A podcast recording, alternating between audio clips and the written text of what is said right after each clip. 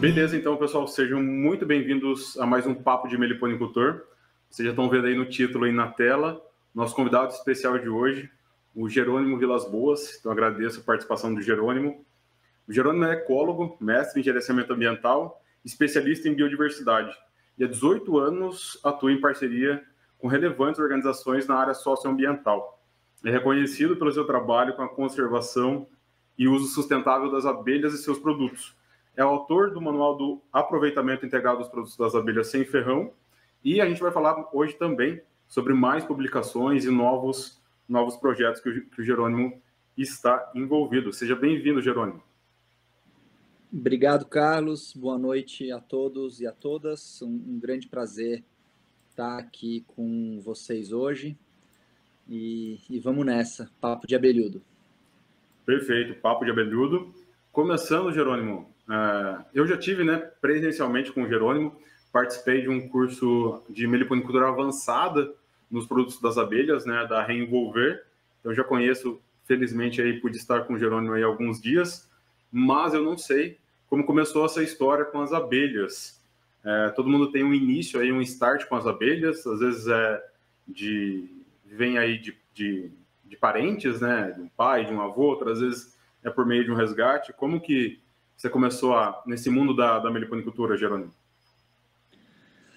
Olha, Carlos, dá para a gente ir bem longe ou dá para a gente resumir, mas basicamente assim, acho que como, como muitas pessoas, o início da minha relação com as abelhas se dá por meio do mel, né? Eu fui um grande consumidor de mel na minha infância.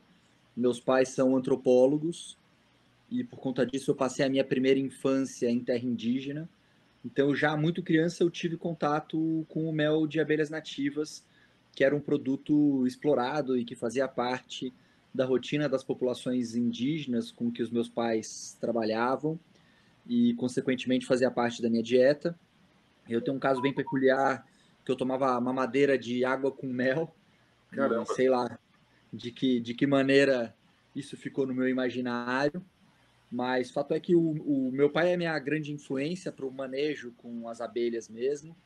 Ele, quando eu tinha por volta de 12 a 14 anos, ele começou a criar apis num sítio que a família tem em Tapicerica da Serra, aqui no estado de São Paulo. Então eu já tive meus primeiros contatos com com manejo, né, de abelhas apis mellifera. E mas foi só na faculdade já no meu primeiro ano de faculdade, eu tive o privilégio de fazer um estágio no Imaflora, que é um Instituto de Manejo e Certificação Florestal e Agrícola, que é uma organização sediada em Piracicaba, e que eles tinham um projeto no estado do Amazonas na época, é, o famoso e saudoso Projeto Iraquara, que era coordenado pelo Fernando Oliveira, que é meu grande mestre na, na meliponicultura, e que já naquela época desenvolvia um trabalho com populações ribeirinhas, é, e, e, difusão da meliponicultura entre populações ribeirinhas. E foi quando eu passei a ter um olhar já mais técnico sobre as abelhas, entendendo o seu comportamento, né? olhando e, e entendendo esse universo. Né?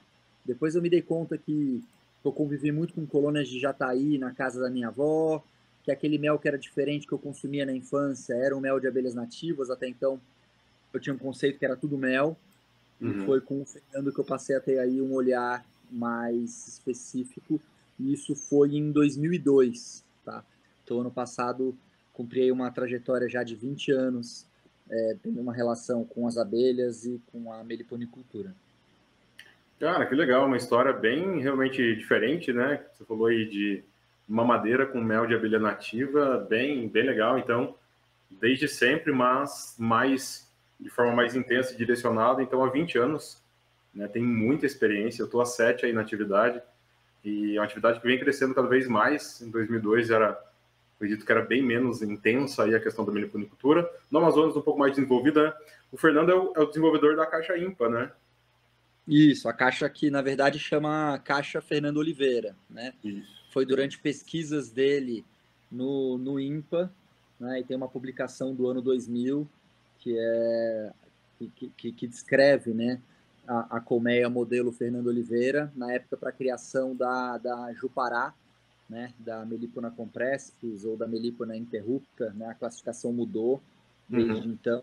mas o Fernando ele se baseou no modelo vertical modular que já tinha sido concebido pelo padre Virgílio Portugal Araújo, e o Fernando foi a cara que teve a grande sacada de colocar, é, primeiro, aqueles hexágonos, né, ou, ou, a separação no módulo de divisão, né, que hoje a grande maioria das pessoas chamam de sobreninho, mas que na caixa original né, ele descreve como fundo, é, divisão e melgueira, sendo esses os três módulos principais e aquelas cantoneiras hexagonais no, no módulo de divisão, né? E o Fernando foi um grande é, pensador também de um, de um, de um conceito super importante para o uso dessa caixa, que é o conceito da, da, da redução de espaço, né? A colmeia, geralmente, ela não vem com manual de instruções, e, na verdade, quando ela foi concebida, ela, além, desse, além, do, além do, do losango, né, das cantoneiras, ela, ela funciona obrigatoriamente com essa redução de espaço horizontal. Então, ela é concebida para você ter o diâmetro dos favos, né, mais ou menos 1 a 2 centímetros a mais, além do diâmetro natural dos favos, o que permite com que o espaço lateral seja reduzido e induza as abelhas a depositar o alimento, os potes de mel, na melgueira. Né? Esse é o funcionamento básico. O trabalho foi desenvolvido no Instituto de Pesquisas da Amazônia e, com o tempo, ela foi sendo chamada de caixa ímpar. Tá? Mas a gente não deve esquecer, a história sempre deve ser contada, que o Fernando Oliveira é um cara que, que, que, que mudou muita coisa e revolucionou a, a meliponicultura com o desenvolvimento dessa tecnologia. Não, perfeito, perfeito. Está aqui a, uma, uma, a história da história, né? Muito legal essa questão de, de quem acompanhou de perto. De fato, a gente não deve esquecer. Né? Hoje eu tenho, tenho lá um e-book sobre caixa para as abelhas nativas e está lá, caixa ímpar, desenvolvida pelo pesquisador Fernando Oliveira. Né? Realmente uma das, das inovações mais que mais causaram impacto, talvez, na meliponicultura. Né? Claro, tem muita coisa que foi descoberta, mas algo que se difundiu para tantas espécies, facilitando o manejo para o Brasil inteiro. Né? Quase todas as espécies a gente consegue criar com sucesso aí nessa divisão de, de crescimento, divisão de discos e melgueira, e também para disponibilizar o espaço aos poucos, né? facilitando aí colônias mais novas, colônias mais fracas, dependendo da situação. Realmente é uma tecnologia muito muito boa, né? O que é a Langstroth para apps talvez seja a Fernando Oliveira aí para as abelhas nativas, né? Perfeito, concordo com você. Com adequações de dimensão, respeitando a diversidade da biologia, né? A gente está falando de uma espécie contra, contra não, né? Em contraste com, com dezenas, mas sem dúvida é, a gente começou a ter um, um, um, caminho de padronização e a padronização nem sempre ela é boa, né? Acho que a gente não, não, não precisa buscar com que todo mundo faça da mesma forma, mas é interessante porque ela permite o intercâmbio e a troca de informação entre os meliponicultores, né? Então, facilita a, a manutenção da variabilidade genética, né, a troca de colônias, o mercado de comercialização, ao você ter parâmetros é, padronizados para entender o desenvolvimento das colônias, né, e poder, você tem Melipona mondori no sul da Bahia, Melipona mondori no Espírito Santo, Melipona mondori em Santa Catarina, né, como é que é o desenvolvimento dessas colônias, qual que é o espaço ninho adequado, né? E o fato de você ter uma caixa que permite com que as pessoas em diversas regiões estejam trabalhando em condições análogas, né? É, é, é muito rico, né, para o crescimento da atividade. Perfeito, perfeito. É, tem um meio de comparação, né? Ah, uma foi melhor na 18 por 18, outra 16 por 16. É, até na, na, comunicação, como você mesmo falou, né? Uma está ocupando ninho sobre ninho, outra já tem a melgueira. Então, na meliponicultura, onde parâmetros de força e população são é difícil de mensurar, né, contabilizar as abelhas, a ocupação da caixa nessa conversa já nesse, nesse diálogo que todo mundo sabe de módulos, realmente já padroniza a conversa por todo o Brasil, né, facilitou demais mesmo aí o manejo com as abelhas.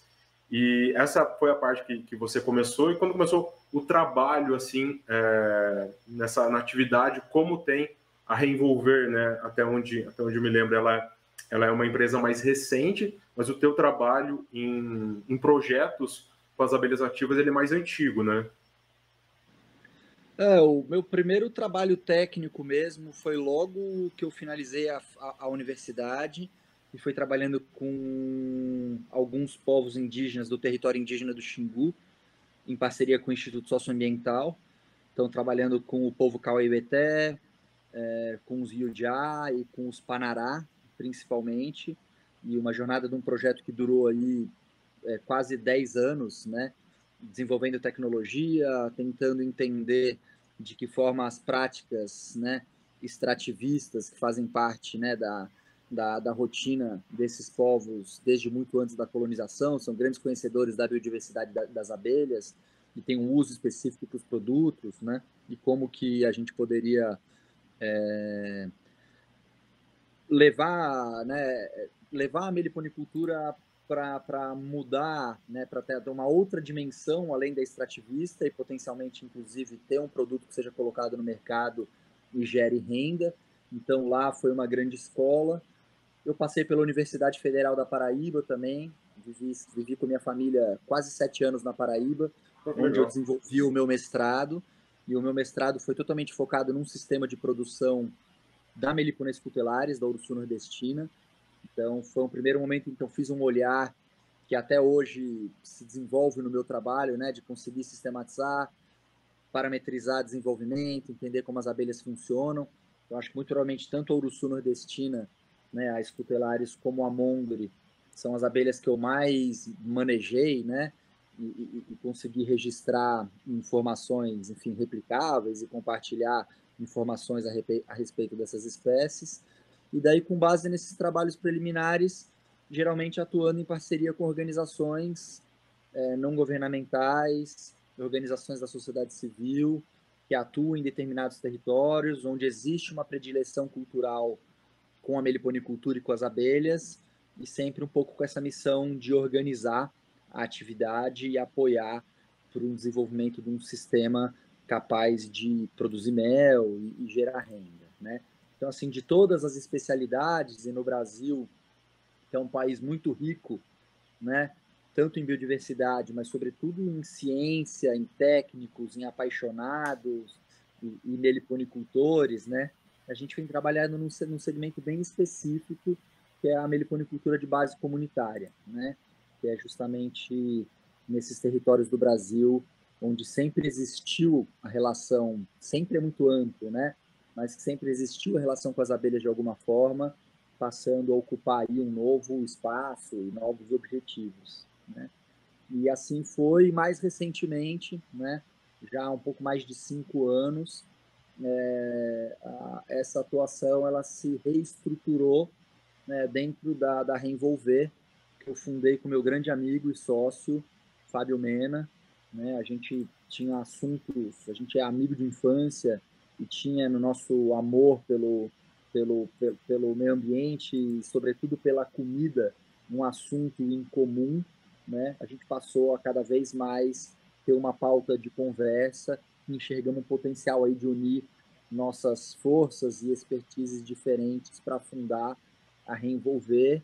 E hoje a gente acaba atuando principalmente com cadeias do mel, mas também com outras cadeias da sociobiodiversidade. A gente tem trabalhos com pequi, é, a gente tem trabalhos com cadeias de pimenta, a gente já trabalhou com derivados da mandioca, né? E a meliponicultura e as abelhas são o carro-chefe, mas a gente se aventura também em outras, outros produtos da biodiversidade do Brasil. Perfeito, perfeito. Um mundo muito amplo aí de, de possibilidades. Eu não sabia dessa, dessa tua experiência aí bem, bem grande com, com as cutelares, né?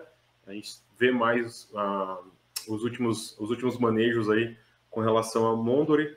Então, muito legal, muita experiência mesmo. Um abraço aí para o Fábio também. Eu também pude conhecer pessoalmente. Lembrando, pessoal, o link da Reenvolver já está aqui embaixo, tá? Então, seja aqui no YouTube ou quem está escutando no Spotify, tá link aí. É só jogar no Google ou lá no, no Instagram, tá lá, arroba Reenvolver, para saber mais do, desse trabalho muito legal que ele desenvolve, como, como o Jerônimo falou, focado no mel, mas em outros, outros produtos. Você citou duas espécies, Jerônimo. Eu lembro, eu, Jerônimo, eu lembro que na última conversa você tinha falado também de um aumento das escapotrigonas também lá no Xingu, né, com a Nigrohirta, se eu não me engano. Tem esse trabalho de produção de mel é, fora a Mondre, focada numa escapto hoje. que é algo que está crescendo bastante também. A gente está, o pessoal está voltando mais o olhar aí para as escaptos na produção. Sim, curioso isso, porque a gente sempre teve um olhar muito focado em melíponas, né? Espécies fáceis de reproduzir e com volumes maiores e grandes produtoras de mel, né? Então, a uruçu boca de renda na Amazônia, a melípona né? fasciculata, né? A tiúba nessa transição da Amazônia para o Cerrado, a uruçu nordestina, a uruçu amarela, né? E, e, e, por rodar muito o Brasil, eu me deparei com casos em que as melíponas não são protagonistas, né? E não se desenvolvem tanto. Então, no Xingu especificamente, esse foi o primeiro desafio, né? Trabalhando lá, por mais que a gente tenha espécies lá, como a própria seminigra pernigra, né? E, a própria compressipes, é, as, tanto por uma preferência, né? Dos povos indígenas pelos produtos, pelo mel, aquele mel mais ácido, né? E mesmo pela adaptação das espécies, é, lá a, todo o projeto é basicamente é, se dá hoje em dia em cima de duas espécies, que é um tipo de mandaguari amarela, né? Que é a Scaptotrigona nidoita e também a a polisticta, que é a benjoí, né? E que lá, enfim, tem outros nomes. Eu sempre fui apaixonado por mel de tubuna, eu sou um fã da bipunctata também. Crio bastante no sítio, acho que é uma abelha diferenciada. E, e, é isso, eu acho que a gente ultrapassou uma barreira interessante, que por mais que a gente sempre tivesse identificado as diferenças, é muito comum a gente buscar as referências na apis, né? Então as melíponas têm muitas referências do dulçor, das características florais, né? E eu acho que o mel das escaptotrigonas, eles sempre causaram uma um estranhamento, ele é muito disruptivo, né? Eu acho que a hora que a gente abriu a nossa cabeça e parou de lutar contra a fermentação, por exemplo, né? Acho que de certa forma a gente parou de tentar usar as referências da, da APS, abriu um universo enorme para a gente gostar de méis estranhos, né? Méis diferentes. E as escaptotrigonas são um prato cheio, porque ela tem um mel bem fora da casinha, um mel ácido, com muita influência é, de resinas vegetais, é um mel muito balsâmico muitas vezes tem muita influência do próprio sabor da abelha, um mel entomológico, né? Um mel de tubuna mesmo, então você sente a presença da tubuna ali, né? Ou a gente pode falar de mel como o aborá, por exemplo, obviamente traz um sabor completamente fora da casinha, né? E, e, é interessante essa mudança e hoje em dia tem uma fronteira ainda maior que as Scaptotrigona nos oferecem, que é a fronteira da própolis, né? E, aí uma potencial de valor agregado e muito além do mel. Sim, sim, eu me lembro, ah, você falou essa questão da entomológica aí, do, do sabor da abelha, né? Eu lembro quando eu comecei na atividade, acaba, a gente acaba pegando algumas repetições e talvez uma mentira repetida muitas vezes quase se torna verdade, né? Eu lembro, não, o sabor do mel da tubula não é bom porque você esmaga abelha o gosto fica forte. Não esmaga abelha e fica forte. E a, ah, talvez isso tenha criado uma barreira e quando eu coletei por aqui, uma ou outra a gente acaba esmagando, mas não chega nem perto de ter o sabor de uma abelha, que às vezes a gente come sem querer, dependendo do manejo. E é um, um mel realmente muito saboroso, né? Eu sou, sou apaixonado também na, na escapta, aqui no meu caso, a tubuna também, como você aqui em São Paulo também cria, né? O Jerônimo viaja o Brasil todo, né? Mas tá por São Paulo, né, Jerônimo? E então realmente é um mel muito bom e de fato essa questão da própolis aí, uma excelente produtora, né? A gente estimular aí seja uma tubuna, uma canudo, uma benjoí, ou imagino que a nigrohirta também, é realmente uma, algo que vem crescendo e que diferente talvez do mel das nativas, que tem uma barreira um pouquinho maior, seja de valor, de sabor, de, de, de tradição de consumo. É claro que algumas regiões têm uma tradição maior, outras menores, mas no geral né, tem muito essa questão da apis. A própolis eu vejo uma barreira menor, não sei se você percebe isso também, mas quando aqui na região, pelo menos, o que eu mais vendo no boca a boca é extrato de própolis. A pessoa compra e consome igual como fosse o da Apis, né? Diferente do mel, que daí tem uma quebra de padrão bem grande, né? Por mais que a própolis tenha, cada própolis tem o seu sabor, o seu aroma, para a gente que tem mais essa, essa percepção e, e procura essa diferença, né? A maior parte das pessoas só vai pela saúde e o amargo pelo amargo, né? Mas é, eu vejo uma barreira menor também nessa questão da própolis, né? Sim, eu concordo com você. É o fato de ser consumido como fitoterápico, né? É vendido como um suplemento, porque é difícil no Brasil, né, para você regularizar, né, um fitoterápico, um cosmético. Você precisa ter uma série de comprovações, né, sobre os reais efeitos. Então, a grande maioria Exato. Dos extratos de própolis, inclusive das grandes marcas que estão no mercado, estão sendo vendidos como suplemento. Mas como você toma doses menores, né, que são shots, né, imunológicos, você já não tem ali uma expectativa dessa relação sensorial, enquanto que no mel sempre existe uma expectativa maior, né? O que também é uma grande conquista, se a gente for pensar uma, uma tendência de uso do mel como gastronomia e não só como remédio, né? Não só abrir a boca para aquela colherada de sopa de mel que nossa avó enfiava goela abaixo, que oferecia uma experiência horrorosa com esse produto fato de hoje as pessoas estarem antenadas no perfil sensorial e interessadas em degustar e gostar de mel é uma, uma grande evolução. Perfeito, perfeito. Só já a gente está nessa questão da tubuna aqui, o Matheus falando que às vezes tem mais sabor de abelha, menos sabor de abelha. Pessoal, coletar o mel bem cedinho, quando as abelhas estão mais no ninho, facilita aí não ter quase nenhuma abelha na hora de. Eu, pelo menos aqui, espremo os potes né, hipótese de tamanho médios aí, questão de recortar fica um pouco mais difícil, não é impossível, né? Mas eu prefiro espremer, então coletar numa manhã mais amena, tirar a milgueira bem rapidinho ali, não leva quase nada de abelha e diminui essa. Ah, agora que terminei de ler a pergunta, ele perguntou se tem alguma dica para evitar o sabor da abelha. Realmente é isso. Pegar uma melgueira no momento que não tem abelha ali, um dia mais ameno, né? Coleta, retirar uma melgueira, questão de segundos, se você já fez essa preparação antes, então, você não expõe a, a espécie ao frio, ou que seja um pouquinho frio, é por segundos, além de você manter todas as campeiras ali e não levar campeiras consigo, né?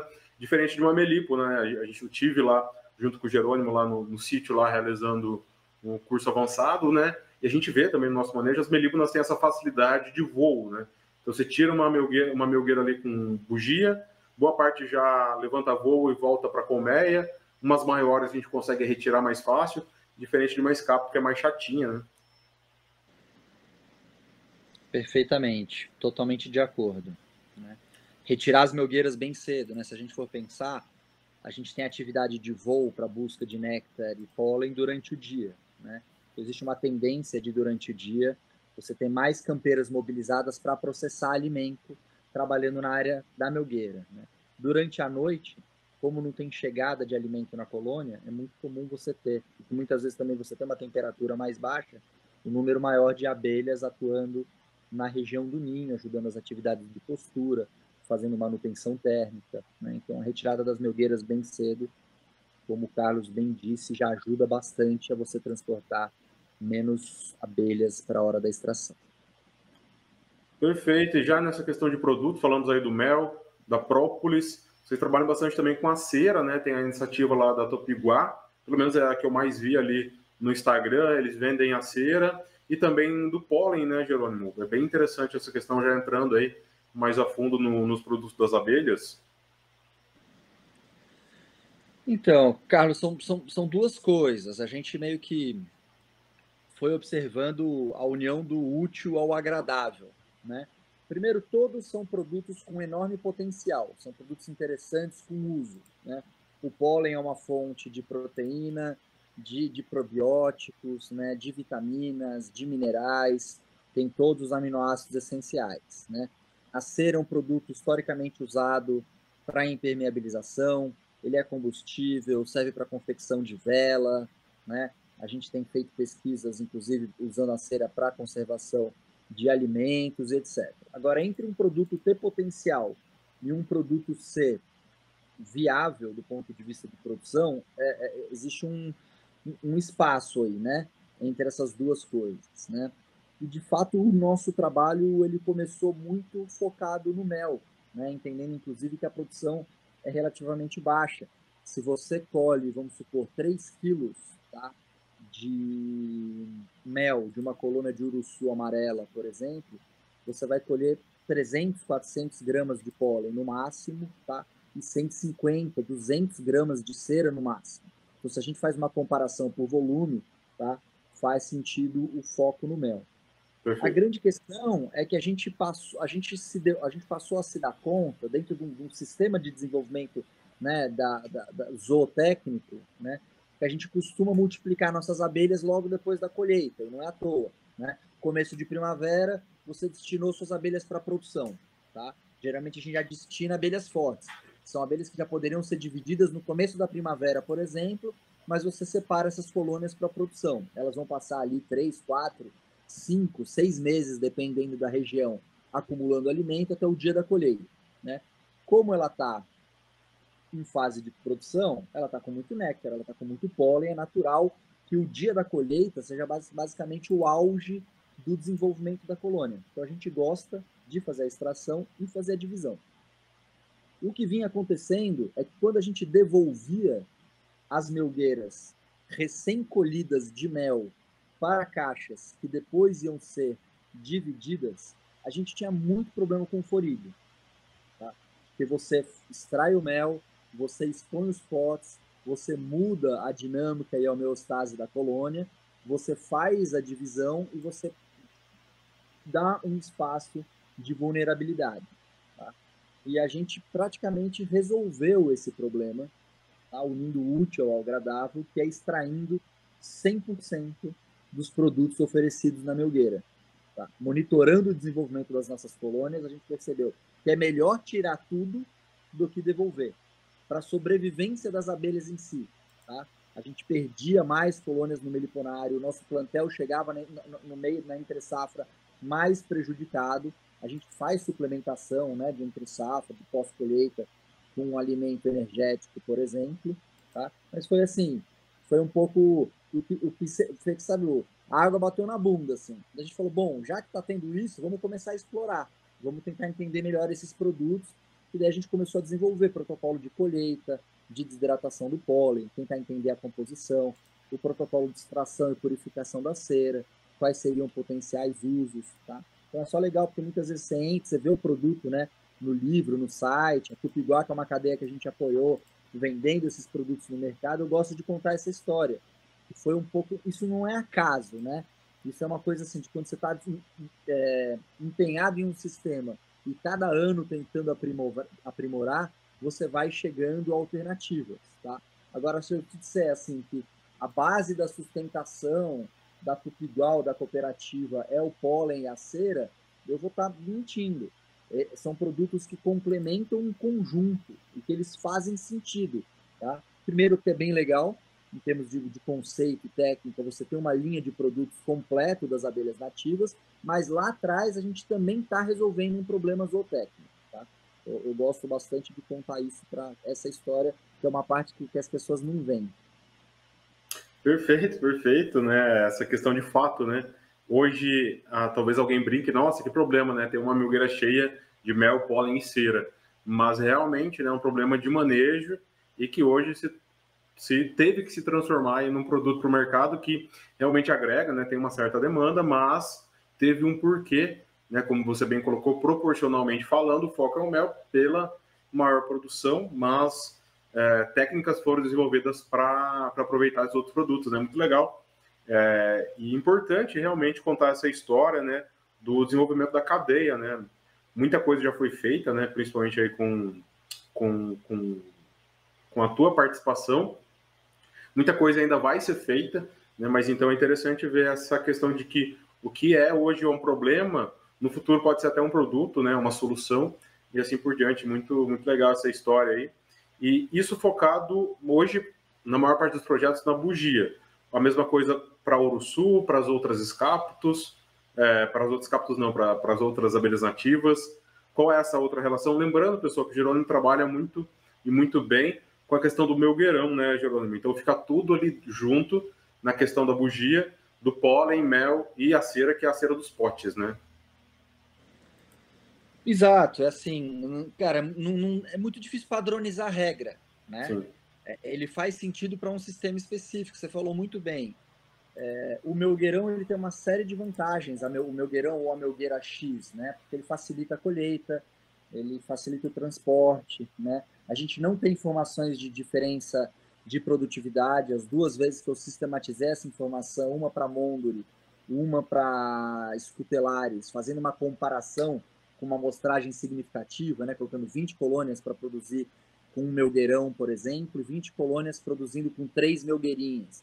Eu, meu, eu, eu dimensionei o melgueirão para ter o volume de três melgueirinhas. Tá? Se uhum. a gente coloca no mesmo meliponário, no mesmo plantel, uma mesma genética, separa esses dois grupos, se você analisa estatisticamente, a diferença não é significativa de produtividade, tá? Pode vir a acontecer em algum território ou com alguma espécie. A diferença, ela é logística. Facilidade para colheita, facilidade de transporte, o que não é pouca coisa. É muita coisa quando você está trabalhando em escala. Sim, tá? módulos divisórios, né? Porque colher mel é a parte mais difícil da meliponicultura, né? Uma coisa é você colher de duas, três, quatro, cinco caixas, seringa, bomba. O dia que você começa a colher de 200, 300, 400, 500, 600 colônias é uma operação muito grande e cada etapa faz diferença, né? Então, justamente, devolver um melgueirão cheio de potes vazios de cera e pólen para uma colônia cuja alça vai ser dividida e que metade da colônia vai ficar com todo aquele produto, gerava um impacto. Tá? Muito provavelmente, se a gente estivesse fazendo o mesmo sistema usando melgueirinhas, a gente consegue distribuir as melgueirinhas extraídas entre diferentes colônias, por exemplo, e o problema não é o mesmo. Né? E, e, e voltando, é, a gente tem é, essa parte de sistematização de pesquisa se deu muito com o uso da Monduri e da Scutelaris. Tá? Agora, a gente já tem atuado de forma análoga com outras espécies. As escapos, de maneira geral, não tem muito problema com forídeo. Tá? Então, a gente tem condições de fazer a devolução, por exemplo. Tá? Agora, o que a gente tem observado também é que as abelhas elas fazem estoques que são espécies de adegas, que se sobrepõem ano a ano. Né? Então, assim, é, é, impossível você colher 100% de mel de uma melgueira. Você pode esvaziar todos os potes, mas sempre sobra resíduo. E essas abelhas juntam num outro pote. Tá? Esse pote de mel que ficar numa melgueira que vai ficar à disposição para a safra do outro ano, no outro ano ele é um mel muito mais velho se ele não for consumido, por exemplo. Ele já vai mexer no seu perfil sensorial. O pólen ele vai ficando escuro, ele vai ficando cada vez mais ácido, né? Então tem uma questão, inclusive, de padronização e que você extrair as suas melgueiras anualmente faz com que você no outro ano você tenha certeza de um mel fresco, de um pólen fresco, né, dentro das possibilidades do que existe de fresco, uma vez que é um produto que tem mais água, que fermenta, mas enfim, ele leva a um maior controle e padronização também. Então a nossa tendência hoje é usar o mesmo sistema também para outras espécies, mesmo as resistentes para forídeo como escapotrigona. Mas assim, a gente tem, precisa de 10 vidas, né, Carlos, para testar tudo em todas as espécies. E é por isso que a gente, né, na, na Reenvolver, a gente tem a filosofia aí da, da troca da informação, né? A gente publica a informação, conta para os outros como a gente faz, porque a gente acha que se tiver todo mundo, né, nas suas regiões específicas, é, testando e dividindo as informações, a gente consegue, em um prazo mais curto, ter esses protocolos para uma diversidade maior de espécies e podendo atingir mais territórios. Excelente, excelente, é isso que eu gosto. Jerônimo traz todos os pormenores e informações detalhadas, né, pessoal? Quem está ouvindo aqui, acho que vale a pena re reassistir e reouvir de novo, porque tem muito conteúdo aqui, muitos detalhes, é colocado argumento, contra-argumento, o porquê, a história, o histórico, realmente é, é, fantástico essa, essa experiência. Eu, numa escala muito menor, né, tenho feito aí da Jataí, tiro a melgueira e limpo ela também, não devolvo nada. É, como o Jânio falou, essa logística né, de você devolver as colônias, tem a questão da apis vir para cima depois desse material, um pouco de formiga sempre vai sobrar um pouco de mel. Essa questão realmente da, do mel ficar ali mais velho, eu nunca tinha pensado nisso, é, é muito, muito interessante. E é isso, pessoal já falando muito de manejo aqui hoje, né? Mas Scapto trigona forte não tem problema com forídeo. Para ter problema com forídeo, teve algum problema ali com ela, uma fresta muito grande, uma briga entre elas, algum ataque de outros predadores. É, mas no geral elas, é, elas atraem muito forídeo, mas elas lidam muito bem com ele, então não é um problema. Diferente como o Gerônimo colocou lá, de uma Uruçu, principalmente uma Uruçu dividida com muito material, muito material para ser organizado e fazer a manutenção desse material. Gerando, já pegando essa parte de, de produção, um detalhe importante, talvez que eu acabei não perguntando pessoalmente para você, mas que a gente vê muito hoje e que eu pude ver lá no teu meliponário, Urussus na produção em pilares individual. Você já teve alguma experiência em condomínio na produção de mel? Ou fica muito aquela questão de absorção de campeiras e uma caixa vai ficar muito fraca enquanto a outra vai ficar muito forte? Você tem alguma, alguma informação a esse respeito? Não. Eu eu não tenho porque eu nunca testei, nunca comparei. Então é que nem eu consigo te dizer é, é, a, a, minha tendência é ir sempre na logística, tá? E, e, no volume de trabalho. Quem bota a mão na massa sabe como cansa. Então eu entendo totalmente que os meliponários coletivos eles cumprem uma função muito boa em espaços menores, né?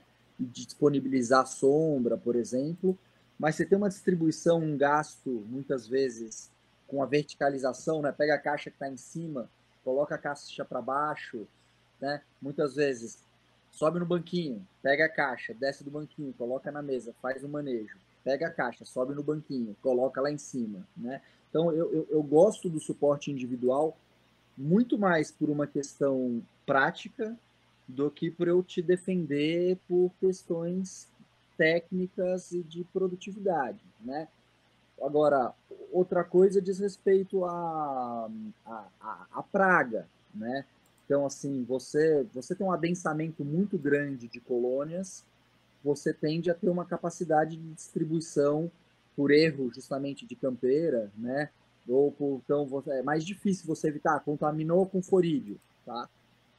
Tem chance de outras colônias do seu meliponário pegarem mais que estar adensadas tem, importante falar, cria pútrida europeia. A gente está tendo um problema sistêmico e crescente que se a gente não prestar atenção, tá, tá dando em colônias de abelhas nativas, sobretudo em melíponas, muitos casos de cria pútrida no Brasil, tá? E, e as abelhas elas são capazes, né, de lidar e combater, mas é isso. Para a sanidade, o aumento de densidade de colônias tende a dificultar, a dificultar o controle disso, tá? Mas em termos de produtividade de mel mesmo, eu não tenho dados para te dar. Carlos, tem uma questão assim. A melgueira é grande, a princípio, um chapéuzão de mexicano, né? Para caber uma do lado da outra, você precisa ter um espaçamento básico, né? É, a gente, em alguns lugares agora, a gente está testando lá no Amazonas, no Pará, por exemplo, um dos projetos que a gente atua, que é o projeto Saúde e Alegria, a gente tem meliponários na zona de várzea, tá? A zona de várzea ela é encharca de água, um período grande do ano. Eles têm um baita problema de espaço. Lá eles historicamente trabalham com meliponários coletivos. Tá? Então não tem nem como eu falar para uma pessoa lá, falar, ah, faz aí de suporte individual. Cada metro quadrado seco no período de cheia é disputado a tapa lá. Tá a casa, tá a criação animal, né? É uma é área. Então é difícil se implementar um meliponário assim. Então lá a gente tem feito melgueirões mas eu não testei ainda, por isso que eu não te dou dado. A gente não colheu nenhuma safra. Que eles são exatamente da largura da, da colmeia, tá? É da largura da. Então vamos supor, se fosse uma Mondere, vai 18 por 18 interno, mais 3 centímetros de cada lado, vamos supor 24, né? De dimensão. O meu gueirão ele tem 24 né, de largura, mas ele tem um comprimento muito maior. Se você olhar de lado, vira um T a caixa, justamente para você conseguir ter mais caixas uma do lado da outra para Jupará, a Melipona interrupta, que é uma abelha zero territorialista. Elas conseguem conviver com uma caixa coladinha na outra. Né? Tem espécies que você não conseguiria montar um meliponário assim. Perfeito, perfeito. Eu falo isso porque. Deu para entender? Foi... Não, deu, deu. Deu, não, como eu falei, é, é desse papo que eu gosto de, de colocar todos os detalhes e todas as possibilidades e levar tudo em consideração. Não, é isso mesmo, é pela questão que eu observo aqui, de mandar saia, também de bugia, e relatos de outros, de outros criadores, dessa questão de ter um ponto mais forte no meliponário com mais campeiras. Então eu já fico meio perdido, já acho ruim, e a minha tendência aqui é espalhar cada vez mais as abelhas ou intercalar espécies, como mirins que eu crio, que dá para intercalar ali com, com mandaçaia e sul, por exemplo. É, mas essa questão de eu chegar naquele lugar e saber que aquela, que aquela caixa está com a força que eu imagino que ela esteja, e não que ela tenha perdido campeiras para a colônia do lado de uma forma natural, sem tirar toda essa questão do estresse que você colocou, que às vezes uma fica incomodando a outra, além da parte de predadores realmente que é muito importante, essa questão da cria pútrida, as abelhas nativas conseguem lidar com ela, mas é, vem muito do material da apis, né, pessoal? Então, muito cuidado aí com mel e pólen, principalmente. É, as apis já, já é uma bactéria que está tranquila para elas, já, já é flora, flora quase sadia ali, não, não causa a bactéria encontrada, mas não causa a doença nos apiários, é isso que o, o pessoal da defesa tem encontrado, então fica difícil de organizar, além de que, né, deixando claro, não é uma bactéria, não, não é uma zoonose, né, não tem nenhum problema para o ser humano, é o problema entre, entre as abelhas, que é sério, mas não também não precisa, a gente acaba ficando receoso aí no consumo dos produtos, né, quanto a isso, podem ficar tranquilo, ela não é testada porque não causa, não causa problema para a gente, né. É, e o pessoal aqui dando feedback, ó, os méis da Tupiguá são incríveis, é, esse mel maturado tabuleiro da Tupiguá é sensacional demais. É, galera do Brasil todo. Perguntaram aqui do mel cristalizado, Gerônimo, entrando nessa questão da, dos tipos de méis, né? Mel maturado, cristalizado, refrigerado. É, essa questão que é, que é bem trabalhada, né? Por você, pelo Fábio também, que é um entusiasta lá no, nos produtos, nos detalhes dos produtos, né?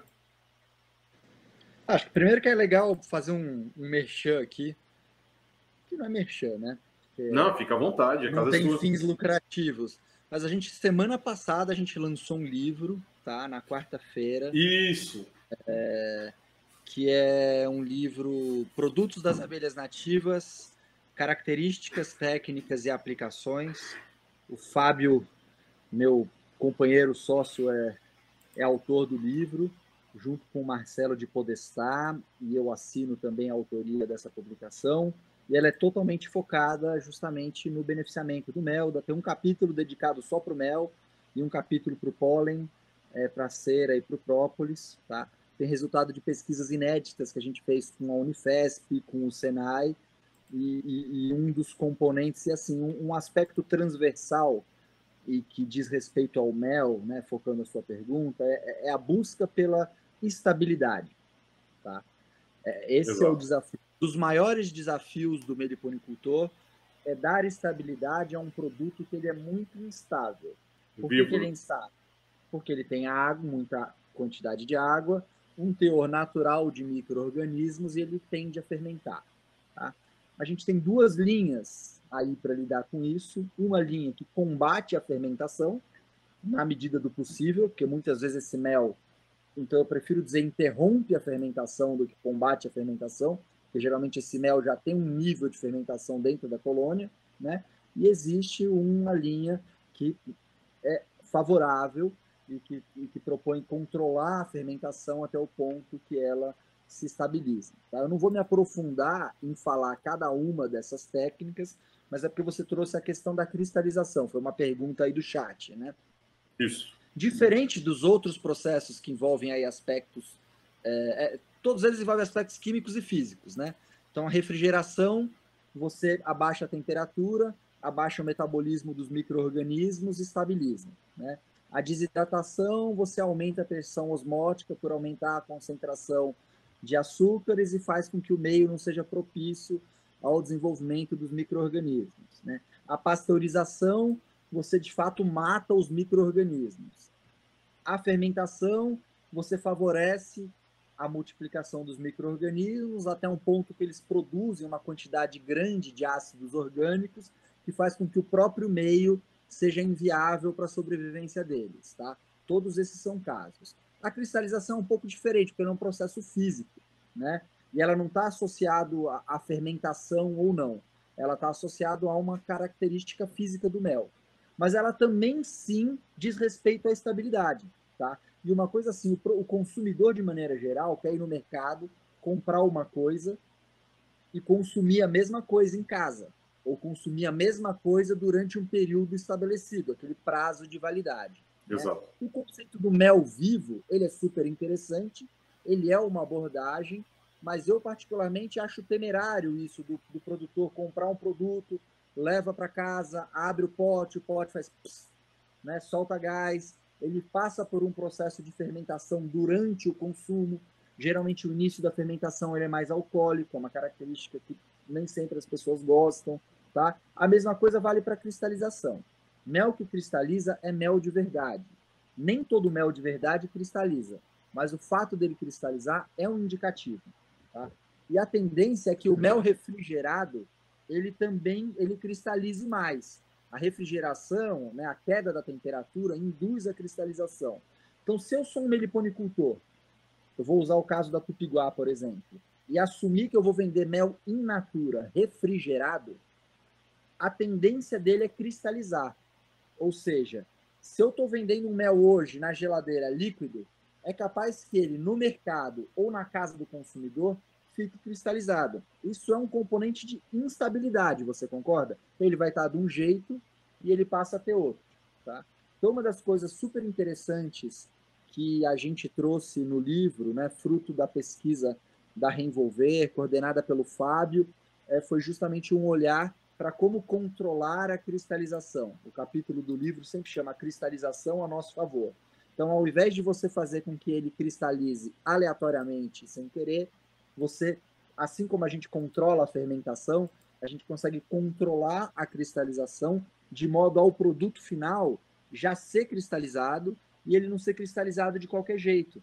Existem cristais que são mais ásperos, existem cristais que são mais é, agressivos à língua, por exemplo, enquanto existem cristais que são mais finos, mais aveludados. Então é possível que o criador de abelha e o meliponicultor controle o seu processo de cristalização para ter como produto final um mel cristalizado, cremoso, mas numa textura boa para o consumo. A gente fala profundamente disso no livro. Excelente, foi lançado há pouco tempo, né? Eu estava confirmando aqui os links.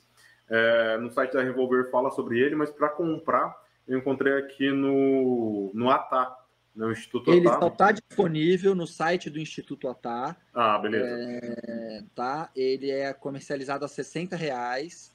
Esse é um preço é, que praticamente o preço de custo, que na verdade possibilita com que a gente faça novas impressões. Tá? A ideia é essa. E, e a gente vai fazer um segundo lançamento desse livro, muito provavelmente no Congresso de Apicultura e Meliponicultura, que vai ser em Brasília, o Combrap em novembro. Quem for criador de abelha e tiver a oportunidade de estar lá, o evento mais importante aí da, da meliponicultura e da apicultura, faz bastante tempo que não tem, né, por conta da pandemia. Muito, a gente está tentando organizar para estar lá com stand, vendendo livro e etc. Legal, legal. Falando em livro, é, o meu ainda não chegou, né? Agradeço o Jerônimo aí, junto com a Atá, entrou em contato lá no Instagram e me enviaram, tá para chegar. Até chegou um livro hoje, né? Eu moro no sítio, coloco resenhas da minha mãe, lá chegou um livro aqui. Eu achei que era, falei, ah, vou estar com um livro em mãos para nossa live, né? Mas não eram outros livros lá que eu tinha comprado. Mas eu estou aqui, ó, pessoal, tem um outro livro que é o 67 receitas com mel de abelhas nativas. Então, tem participação também do Jerônimo, do Fábio e do Alex Atala e vários chefes com várias receitas. Então, vale vale super a pena adquirir esse livro de receitas também. Por enquanto, eu testei um pudim com mel de mandaçaia eu errei. Ah, tá. Ah, do produto das abelhas, perfeito. Eu testei um pudim com mel de mandaçaia. Ficou bem interessante, bem interessante o resultado. Você tá com um dos produtos aí em mãos, né? É, esse é o que a gente lançou semana passada. Produtos das abelhas nativas, características, técnicas e aplicações. Um livro do Fábio Mena, que o Marcelo de Podestar e eu contribuímos. É uma publicação editada pelo Instituto Atar. Faz parte do projeto Verde Mel é um projeto que tem outros parceiros, como a própria Reenvolver, a Associação Ambientalista Copaíba e a, e a Silvamo. Tá? Ele é editado, a gente lançou essa série Sem Ferrão. Tá? A ideia é que essa série Sem Ferrão é, publique uma série de conteúdos é, de interesse da meliponicultura. Tá? Então, a gente ainda tem previsto aí outras publicações no, do projeto para os próximos anos. Excelente, excelente, muito bom. Então tá lá, pessoal, Instituto, Instituto ATA, é, para aquisição desse e do livro de receitas tá lá também. Então já pode aproveitar o combo aí, tenho certeza que só pelas informações que vocês viram aqui, vai ter muita, o livro recheado de, de informações boas. Tá aqui, ó, pessoal, onde encontrar Instituto ATA, tá? É só colocar lá Instituto ATA no Google, vocês vão encontrar lá o site e poder, poder adquirir esse, esse livro. Jerônimo, uma pergunta que eu sempre faço aqui, né? Você, nesses 20 anos criando as abelhas nativas, qual foi uma das né, situações inusitadas que você encontrou ao abrir uma colônia? Seja uma briga diferente, uma invasão diferente, pegou um melgueirão de bugia só com pólen. Qual foi uma situação inusitada que, que você encontrou? Uma ou algumas que você encontrou no, no manejo com as abelhas? Aquela que foge do padrão, né? sempre falo que biologia não é matemática, mas os padrões existem, é eles que a gente tenta buscar, mas tem muita coisa que sai por fora ali. Cara, eu já vi uma um beija-flor embalsamado dentro de uma colônia no Xingu. Caramba. É, de, numa colônia extraída da natureza de uma espécie de melípona, é um tipo de melípona é, é um tipo de uruçu amarela. Muito provavelmente é uma melipona paraensis. Tá? E tinha um, um, um pequeno beija-flor envolto com, com, é, com, cera e um pouco de própolis. Era um pouco de uma mistura de resina, tá? mais concentrada resina pura e um pouco de gel própolis. E o curioso é que os Kauaiweté que estavam comigo falaram que era normal, Inclusive o nome da língua, o nome dessa abelha na língua é algo que o significado é abelha que, que junta animais. Né? Caramba! Mas enfim, vivi, vivi outras coisas do tipo colher 5 litros e meio de uma colônia de Melipona mundere também foi muito emocionante, numa única colheita. Legal, é importante falar isso. E, e... Ah, precisaria pensar mais um pouco. Mas foi o primeiro que veio na minha cabeça. Não, legal. É interessante esse padrão, né? Que até o nome indígena traz dela. Talvez enxameação entre logo no oco e pegue o animal lá dentro, ou ele tenta entrar, elas deixam e depois embalsamam. Curioso. Curioso. Mas então, nessa questão de produtividade, é interessante a, a, essas informações da meliponicultura que rondam bastante, né? os recordes aí de produção, né? Como você colocou, aí 5 litros de bugia, tem gente que chega a falar de 10, né? Outros aí de 15 litros de borá. Então, o máximo que você viu numa coleta de bugia foi 5 litros e meio. Foi, foi 5 litros e meio, que dá a densidade da densidade do mel de uruçu amarela de maneira geral é 1,3, né? É, isso então, que eu então dá 7,15 quilos de mel. Bastante coisa. É. Eu já ouvi relatos da melipona fasciculata, né, da Tiúba lá no Maranhão produzindo bastante, né? Eu já vi produzindo muito quando eu tive lá com o professor Murilo, outro grande mestre que eu tenho, assim como o Fernando, professor Murilo Drummond, e que coordena o projeto Abelhas Nativas, que é super pioneiro, né? O Murilo, o, eles também foi trabalho muito disruptivo, pioneiro com a fermentação do mel, enfim. Vale a pena acompanhar o trabalho do Murilo e o trabalho do projeto Abelhas Nativas. Já tive o privilégio de fazer colheita com eles lá no município de Urbano Santos e, e de Belago, no Maranhão. Me lembro de um volume muito grande, impressionante de colheita de mel de tuba, mas a gente não chegou a medir na época para ver o volume. Mas é famosa a capacidade produtiva da Melipona fasciculata, sobretudo por serem colônias com poucos indivíduos. Né? Então, se a gente divide a quantidade de mel que uma colônia de tuba produz pela quantidade de abelhas que a colônia tem, é muito surpreendente. Produtividade por abelha. Né? Possivelmente é a abelha mais produtiva do Brasil. Porque você pega uma colônia de borá ou de escaptotrigona, tem muita abelha lá dentro, né? Mas a tuba é impressionante. Favos de cria pequenos, poucas abelhas e muito mel acumulado. É incrível. Uma capacidade de carga aliado a uma florada muito boa, né? Você sabe é, citar algumas principais floradas dessa produção, tanto da Tuba como talvez da Mondori, que você mais trabalha? Cara, da Tuba, lá no caso... Não da Tuba, é... né? mas da, da é, Mondori. A... Não, da Mondori, cara, sem dúvida. É, tapiririca, pau-tapi, é, pau-pombo, né? A tapirira guianensis é o grande, a farinha, né? Das abelhas, isso, cara, né, era a mesma coisa para Uruçu nordestina lá no na Paraíba e a gente observa uma é impressionante quando essa planta floresce as melgueiras enchem, né? você vê um divisor de águas nas, nas regiões onde ela está tá presente, tá? Então, no caso do Espírito Santo, por exemplo, essa falaram aí do mel de tabuleiro, né? Alguém elogiou o mel maturado de tabuleiro. Tem uma predominância Isso. muito grande do pau pombo no mel de tabuleiro, por exemplo. Tá? Enquanto o mel de capoeira da Tupiguá, a gente tem mais aroeira é, e eucalipto, por exemplo, nessa na, na, na, na composição. Tá? Não, Esse legal. é um universo enorme a ser explorado. Ah, não, quando a gente entra a falar de florada, daí fica mais diverso ainda do que, do que das abelhas, né? Sim. E, e realmente, realmente é muito importante. Jerônimo, indo para o finalmente aqui, com, com, uma hora de papo, é, o que, que você diria hoje para quem está iniciando na meliponicultura? Né? Quais são aí uma, um conselho, uma, uma mensagem para quem está iniciando na atividade? Uma atividade que vem crescendo bastante, né? Você acompanha aí há muito tempo, né? Mas cada vez mais nós temos meliponicultores, nós temos pessoas interessadas não só em consumir o produto das abelhas, que faz parte de toda a divulgação que a gente faz, mas também em criar as bichinhas. Ah, acho que primeiro definir os seus objetivos antes de dar os primeiros movimentos, né? Considerando que são animais vivos. Então a gente hoje tem muito acesso à informação e muitas vezes a gente, como nós humanos, a gente idealiza, né?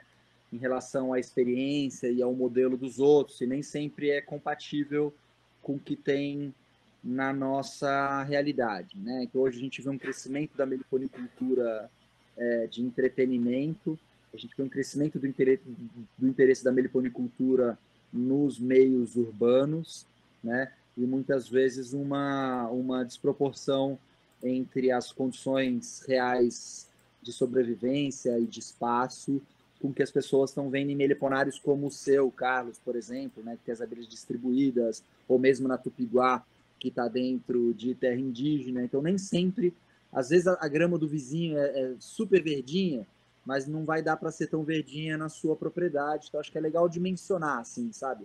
Um pouco dos objetivos e, e das expectativas. Isso é um bom conselho.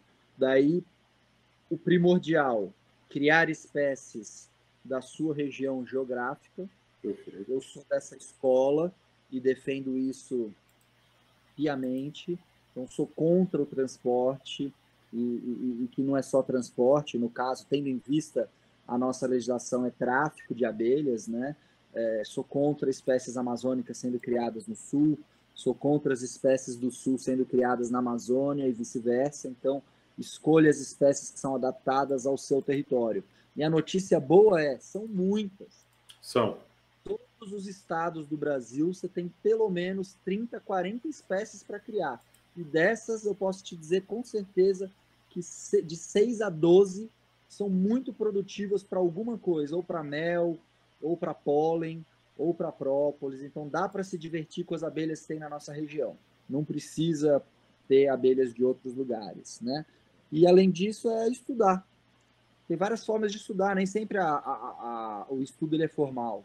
Conversa com gente experiente, sabe? Procura um vizinho, um tio, quem já cria abelha, vai lá, bate papo, aprende com os erros das pessoas. Mas hoje tem muita informação disponível.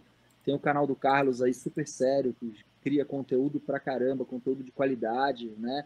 Tem, tem, tem canais que não são assim. Tem canal que é muito oba-oba, né? Muita falação, invenção de moda, sabe? Joga para cima, passa margarina, joga leite condensado, umas coisas que é para chamar like, não é para ensinar a criar abelha, né? Mas tem fontes sérias de informação, TSOS Abelha Sem Ferrão, né?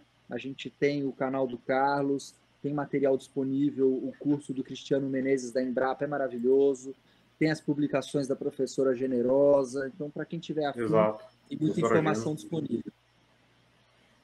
Excelente, excelente, Jerônimo. É, e agora, o futuro, quais são os projetos? Né? A gente já falou do livro, tem mais alguma coisa que você queira. Antes de mais nada, né, eu assino embaixo de tudo isso que você falou. Né? Realmente, essa questão da grama do vizinho, tomar muito cuidado, pessoal. É isso mesmo, tem 5, 6, 12 espécies que você pode criar tranquilamente na tua, na tua região e começar aos poucos, né?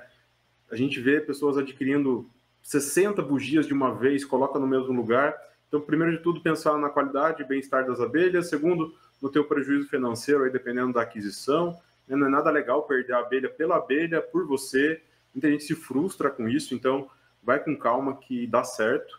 Talvez nesse momento não seja a melhor opção para o local que você está, mais para frente você vai para um local melhor, mas assino embaixo em tudo que foi dito. Né? E agora, essa questão do futuro, Jerônimo, quais são os projetos, uh, o que, que você tem para contar para a gente aí da, dos projetos da Revolver, do Jerônimo em si? Putz, Carlos, tem um milhão de coisas para serem desvendadas, né? Não digo nem dos meus, mas assim, cara, esse universo do própolis é enorme. Para a gente descobrir mais sobre a composição de compostos fenólicos, né? Dos, dos compostos biológicos interessantes nos própolis de tantas espécies, e é exponencial, porque você pode falar da abelha, mas tem uma composição botânica, então entender cada abelha em cada região e um potencial enorme que isso tem. É, a, a sobreposição dos cultivos agrícolas e da polinização dirigida. A gente tem um desafio é. enorme de entender, de constituir uma base de dados de como a gente pode de fato usar essas abelhas para a polinização agrícola Acho que essa é a grande fronteira. Quanto mais a gente tiver informação sobre isso, a gente cria novas, novas possibilidades e, e, e novas oportunidades. Nós, Reenvolver especificamente, a gente segue focado na fermentação. A gente, cara, a gente, para esse livro, a gente fez uma pesquisa super extensa, com o apoio do Senai, colhemos mel do Brasil inteiro, rodamos uma porrada de análise, cheio de esperança que a gente ia desenvolver o protocolo XYZ e a gente só descobriu que a gente não sabe nada. é claro que a gente avançou um monte, que a gente já pode dizer com segurança que estabiliza, que é um produto seguro e que é um protocolo, mas assim, a composição dos ácidos, o comportamento do álcool, poder falar para você, ó, estabilizou por causa disso, que era uma coisa que a gente queria que tivesse nesse livro, não tá a gente não conseguiu chegar a uma conclusão. Isso é maravilhoso, isso é maravilhoso. Então a gente segue, vai seguir com certeza dedicadaço no processo de fermentação, que a gente tem uma, um carinho especial por ele. E no mais, rodando o projeto difundindo meliponicultura e tentando colocar mel no mercado, e tentando diminuir o preço do mel, e tentando fazer as pessoas comerem mel, porque as pessoas comem muito pouco mel. Tem que comer mais mel. Esse é o, esse é o recado da noite. Vai comer mel. Para de economizar. Eu tô com um cristalizado ali de bugia na geladeira, tá? Tá top. Essa questão dos cristais aí realmente é muito interessante. Quem ainda não experimentou, experimente fermentado, maturado, é, cristalizado, né? Mas perfeito, então. A galera que não teve nem tanto comentário, bastante gente online, mas pouco comentário, ficaram vidrados aqui no, no conteúdo, mas muito obrigado a todos que participaram ao vivo aqui. Quem está assistindo depois, não deixe de se inscrever aqui no YouTube, seguir no, no Spotify. Então tem muito papo de meliponicultor lá. Não é sempre que acontece, mas sempre tem. Então já tem muita conversa boa por lá também. Quem quem está assistindo, confere os outros episódios por lá. Mais uma vez, obrigado, Jerônimo. Sigam o Jerônimo nas redes sociais. É Jereboas lá no, no Instagram, né? Isso. E tem o Reenvolver lá também para saber Arroba mais. Reenvolver. E o site da Reenvolver, a gente lançou há pouco tempo o site novo, reenvolver.com.br Tá bem legal, tem o portfólio dos nossos projetos. Não sei se você chegou a ver, Carlos. Dá uma visitada lá depois. Eu vi. Eu vi. direito do trabalho que a gente faz. Tá na, tá, na, tá, tá na descrição aqui já. Coloquei na descrição aqui. Obrigado. E brigadíssimo pelo convite, cara. Precisando para assuntos específicos, se quiser se aprofundar de uma coisa específica, vai ser sempre um prazer voltar. Perfeito, então com certeza teremos então mais papo de meliponicultor no futuro com o Jerônimo, que a gente foi um papo mais aberto, numa próxima a gente traz mais focado ali em algum conteúdo, provavelmente falando aí da cadeia produtiva, do mel das abelhas ou do que o Jerônimo achar melhor para a gente conversar. Mas é isso, pessoal. Uma boa noite a todos e até o próximo papo de meliponicultor. Valeu. Valeu. Confiram os links na descrição também. Ah, pessoal, estou aqui ao vivo ainda. Um, um, um, um aviso importante, né? Fora esse, no próximo final de semana, dia 6 e 7, vai ter um encontro de meliponicultores, né? O Gerando falando aí dessa questão física, que é muito importante, os encontros. Tem o primeiro seminário de apicultura e meliponicultura de três passos no Rio Grande do Sul. Eu estarei lá no sábado, tá? Tem uma palestra na parte da manhã, manejo prático na parte da tarde. Levarei os meus MEs também, extrato de própolis lá para quem quiser adquirir e experimentar. Então, dia 7 de outubro, estarei em Três Passos, um evento que está muito movimentado, vai ter bastante gente lá também, tá, tá bem legal. Então, quem for de Três Passos ou região, é, teremos um evento presencial. Lembrei no finalzinho aqui, recado dado. É isso. Um abraço e até a próxima, pessoal.